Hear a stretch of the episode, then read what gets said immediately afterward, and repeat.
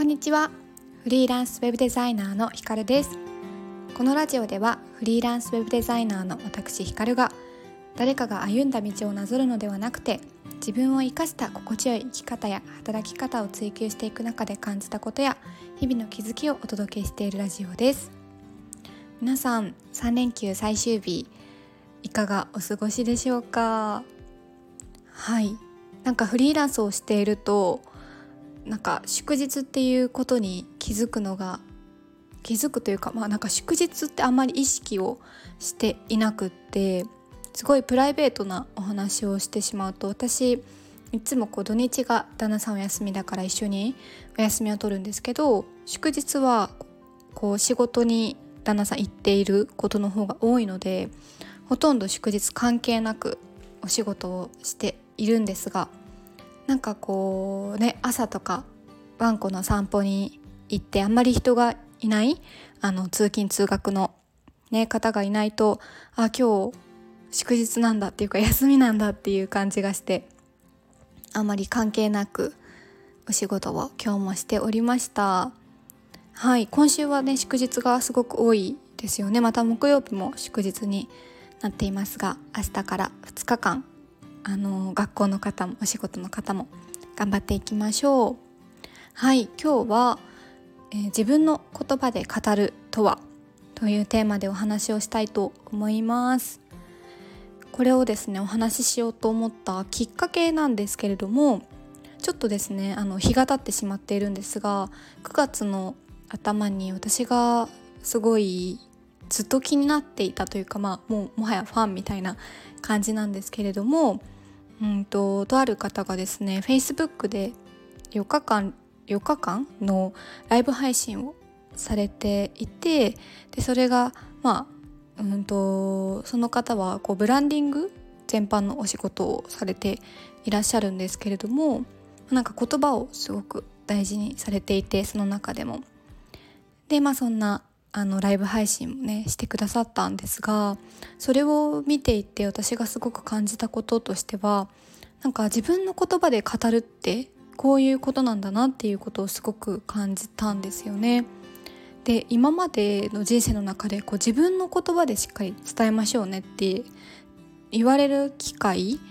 というか、まあ、耳にする機会ってすごく多くってでいつだったかなって考えると就活の時に遡るんだですけどエントリーシートにしろ面接にしろなんかこう受かる人のポイントとしては自分の言葉で伝えてる人って先輩とかねあの OBOG 訪問行ったりとかあとはこう採用担当の人が来てくださってお話を聞く機会とかあるといつもこう自分の言葉でっていうキーワードがすごく多く含まれていたなっていうふうに思っていて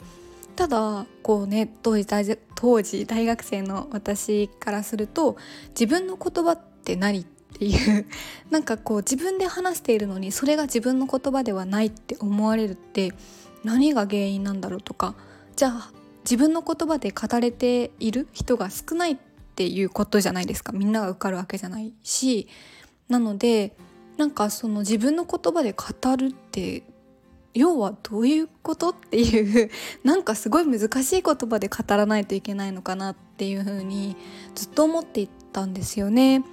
でまあその最近になってね今お話ししたライブ配信とかも聞いて自分の言葉で語るってこういうことかなって自分の中でちょっとこうストンと落ちた部分があってまだねあの途中段階ではあるんですが私の中で完全にこれって思ったわけじゃないんですけどちょっとこう言語化しておきたいなと思ってこのラジオでテーマとして取り上げてみましたで私の中で自分の言葉で語るって2つポイントがあるなと思っていて1つは自分自身の経験から語っているっていうこと2つ目が表現のバラエティが豊富っていうことです。まあ、どういうことかっていうのを一つ一つお話をしていくとまず自分自身の経験から語っているっていうのはうーんなんかこう経験から語っていないことってすごくわかるというかあなんかこれどっかで見たことあるなとかこれって借り物の言葉だよねっていうなんかこうね分かりますかね？レポートとかなんか感想文とかでもこれ絶対コピペしてきた表現でしょあなたの普段使ってる言葉じゃないしあなたの経験してきたなんだろう経験からこの言葉って出てくるのってちょっとこう疑ってしまうようなうん感想文とかってちっちゃい時あったかなと思うんですけどなんかそうじゃなくってこの人が経験したことだからこそこうやってお話できるんだなっていう経験から出てきている言葉ってすごく深みがあるなっていう風に感じていて臨場感が違うしその時感じた言葉なんですけど言葉に熱量が乗っていたり感情が含まれていたりっていうのがすごく伝わってくるなっていう風に思います。であとは何といってもこう自分自身の経験から語っている言葉ってこう文章で見ていても話し言葉のようにその人の声に変換されて伝わってくるなっていう風に感じています。全然お話もしたことなかったりとかその方がこうお話しされているところを見る機会もそこまでなかったとしてもやっぱり自分自身の経験からね語っているんだなっていう文章を読むとすごくこう熱量が違ったりとかその人がこうね近くでお話しされているかのように脳内で変換されたりっていう部分でこう違うなっていう風に感じてます。でもう一つの表現のバラエティが豊富っていうのはですね、まあ、ただ単に難しい言葉をたくさん知っているとかボキャブラリーがたくさんあるとかそういうことではなくって何て言うんですかね一つこ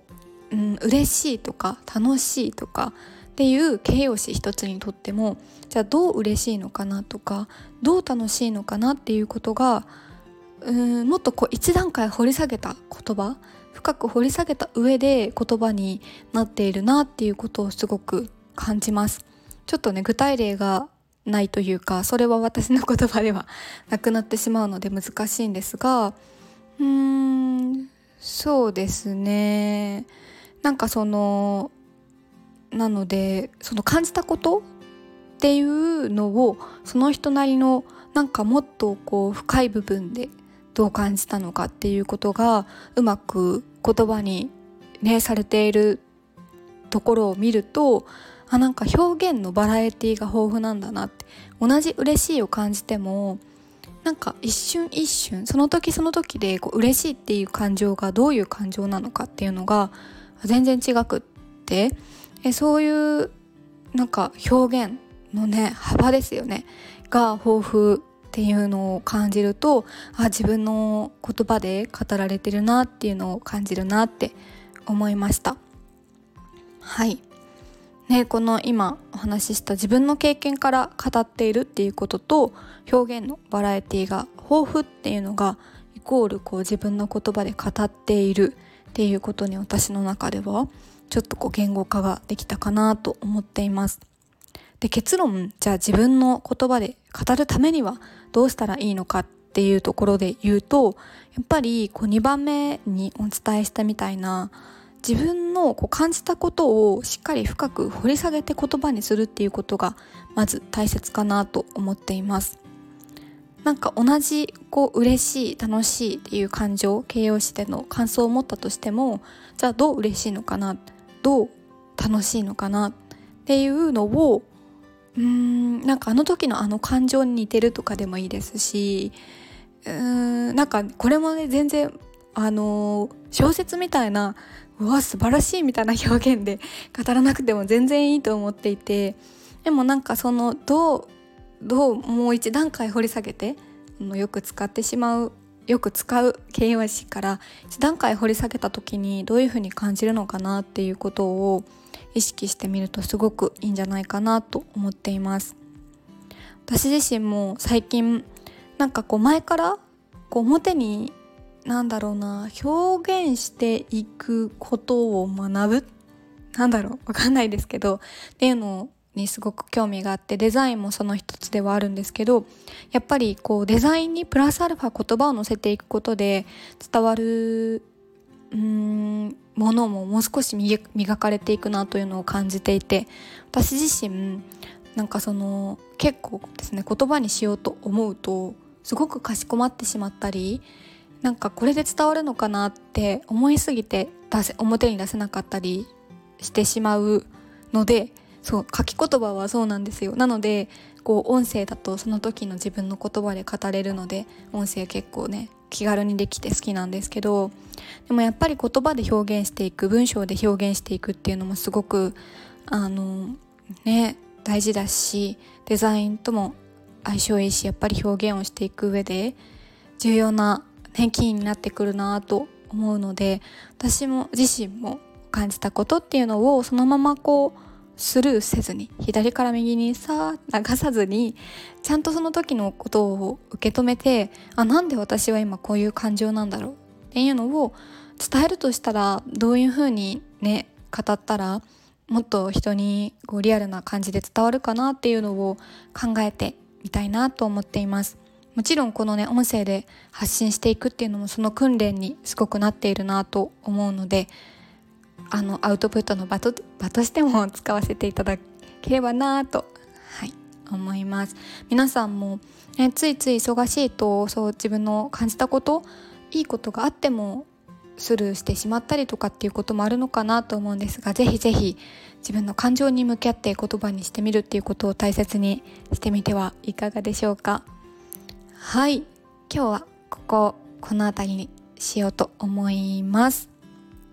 はいもしこの今日の配信を聞いて、ね、まだフォローしていないけどもうちょっと配信を聞きたいなって思ってくださった人はぜひぜひフォローボタンを押してくださると嬉しいです。ではではまた明日の放送で